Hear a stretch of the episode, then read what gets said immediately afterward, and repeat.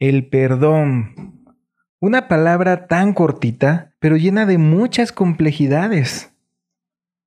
Claro que hay que entender que tenemos dos situaciones en las que nos podemos encontrar. Una en donde nosotros nos pasamos de lanza y tenemos que pedir disculpas y otra donde la persona se pasó de chorizo con nosotros y la neta pues sí nos merecemos una disculpa de parte de esa persona. Pero ¿quién necesita el perdón? ¿La persona que lo tiene que dar o la que lo tiene que recibir? He ahí el dilema.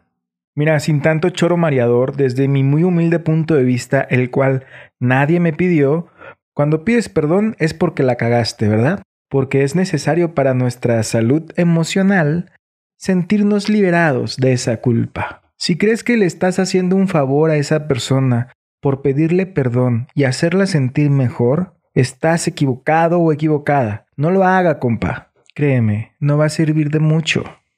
También tenemos el otro caso en donde nosotros somos afectados y tenemos la vaga idea de que necesitamos que esa persona nos pida una disculpa.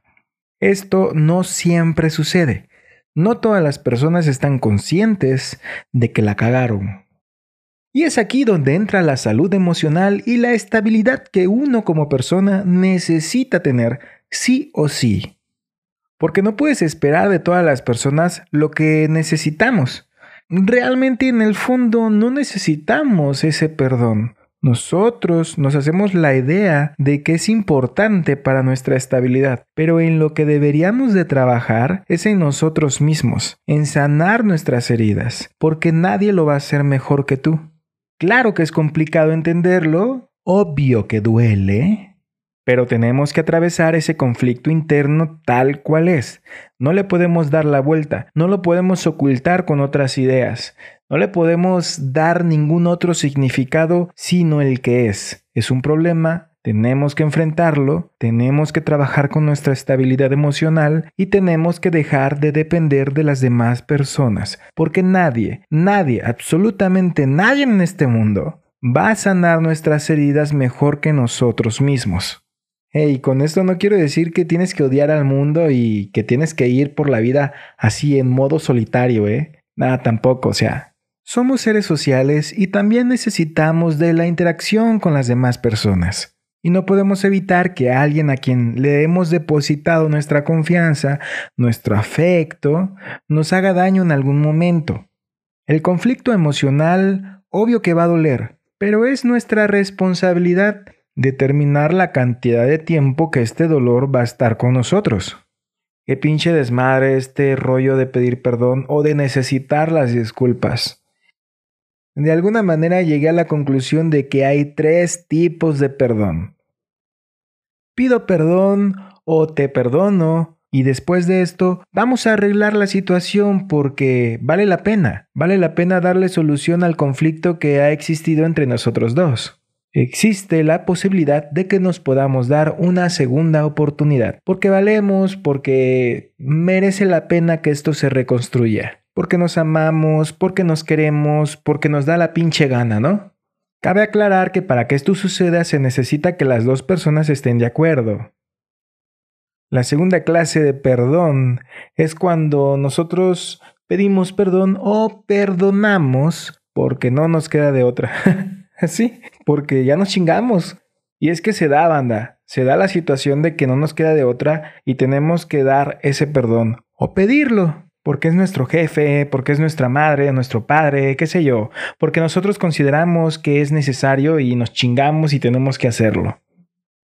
Y está la tercera opción del perdón, es cuando nosotros pedimos perdón o perdonamos porque queremos a esa persona y nos alejamos porque también nosotros nos queremos, porque no queremos estar nuevamente expuestos a una situación en la que nuestros sentimientos se vean perjudicados. Así de sencillo, porque ya no queremos estar ahí, porque ya no tenemos nada que hacer ahí.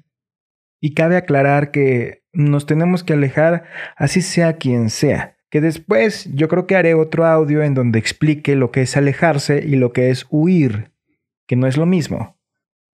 Alejarse de las personas es difícil, pero lo es aún más cuando se trata de alguien muy cercano, como un familiar, como tu pareja. Vaya, estas situaciones son muy complicadas, pero tenemos que aprender a soltar a quien sea, porque nos hace daño, porque nosotros somos los únicos responsables de lo que nos hace bien y de lo que nos hace mal. Y banda, yo no estoy aquí para decirte qué tienes que hacer de tu vida. La neta, no soy ningún psicólogo, ni una persona súper wow, así bien pinche inteligente, emocional y todo el pedo. No, no lo soy. También tengo pedos, también la he cagado y también me han hecho daño. Y con todas estas experiencias, a veces llegan a mí estas ideas y las grabo. Si te sirve de algo, qué chido, qué, qué padrísimo.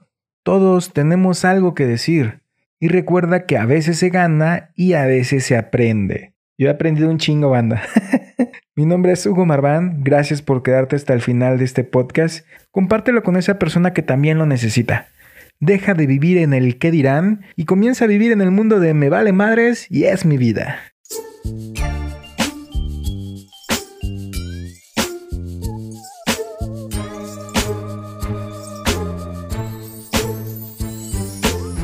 Me levanto en la mañana y comienzo a analizar. El mundo es tan extraño que no entiendo a los demás. Soy un chavo ruco pasadito de los 30, pero con el flow relajado y sin pena. Y sin penas, brother, sin penas, relajado. Soy el Marvan.